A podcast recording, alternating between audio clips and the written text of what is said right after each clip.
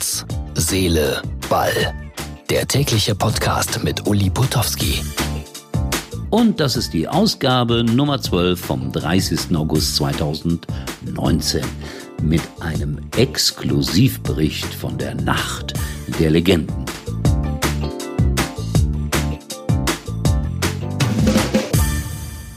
Jetzt wird sich der eine oder andere fragen, was ist das, die Nacht der Legenden?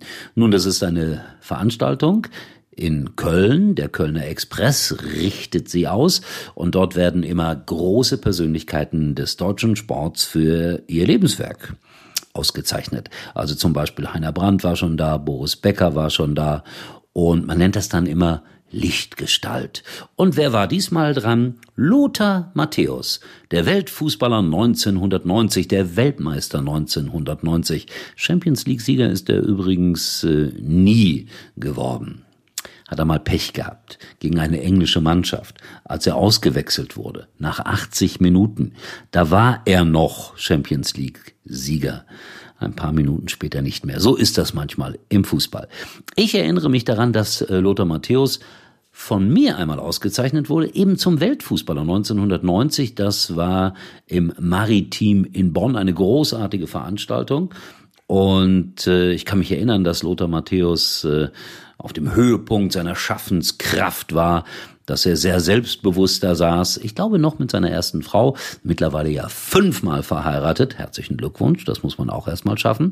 Und wir haben gestern ordentlich gefeiert. Das ist immer lustig, da trifft man so unterschiedliche Leute wie Erich Ribbeck, der war mal unser Nationaltrainer, nicht sehr erfolgreich, aber ein Sir, ein äußerst angenehmer Mensch. Und dann viele Kollegen aus der Branche. Interessant, Erich Ribbeck, Laura von Torra. Größer kann der Gegensatz nicht sein. Tom Bartels war Moderator, einer der besten Kommentatoren in Deutschland. Ulrike von der Gröben war da. Kalli war da, der war Laudator für das Ehrenamt, das hättet ihr sehen müssen. Der hat fast das Rednerpult umgeschmissen, so temperamentvoll hat er sich eingesetzt für das Ehrenamt. Also wenn manche ein Politiker so wäre, ich glaube, der würde 51 Prozent bekommen. Ja, war ein netter Abend. Äh, Alkohol gibt es bei solchen Veranstaltungen natürlich nicht. Kaum. Die Fässer waren leer, die Spirituosen alle. Aber ansonsten wurde natürlich sich äh, sportlergerecht ernährt, auch was die Getränke angeht. War aber ein toller Abend, die Nacht der Legenden. Champions League Auslosung. Eieiei. Bayern mit Tottenham, Piräus, Roter Stern Belgrad. Da habe ich gestern noch drüber erzählt, dass die Bayern da mal im Halbfinale ausgeschieden sind. Da hieß es noch Europapokal der Landesmeister. Ich weiß nicht, ob das ein gutes oder ein schlechtes Zeichen ist. Aber mein Tipp, wir können das ja in ein paar Monaten dann kontrollieren. Die Bayern werden in ihrer Gruppe Erster. Dann hat es Bayer Leverkusen zu tun mit Juventus Turin, Atletico Madrid und Lok Moskau. Ui, das wird schwer. Da tippe ich leider nur auf einen dritten Platz am Ende für Leverkusen. Kann mich aber auch daran wieder mal spontan erinnern, dass wir mal eine Champions League Saison hatten, als Leverkusen bis ins Endspiel kam und dann sehr, sehr unglücklich verlor gegen Real Madrid. Da haben wir unfassbar viel Pech gehabt. Und Klaus Toppmüller war damals der Trainer. Und mit Klaus Toppmüller habe ich wirklich vor 40 Jahren in Diskotheken schon meine Limo getrunken. Er nicht. Ich möchte mal wissen, was aus ihm geworden ist. Lange nichts von ihm gehört. Müssen wir mal nachgehen. So, nächste Gruppe. Barcelona, BVB, Inter Mailand, Slavia Prag. Boah, das ist natürlich eine Gruppe. Toll. Ich tippe hier, dass Borussia Dortmund auf Platz 2 landen wird. Und RB Leipzig, die spielen gegen St. Petersburg, Benfica Lissabon und Lyon.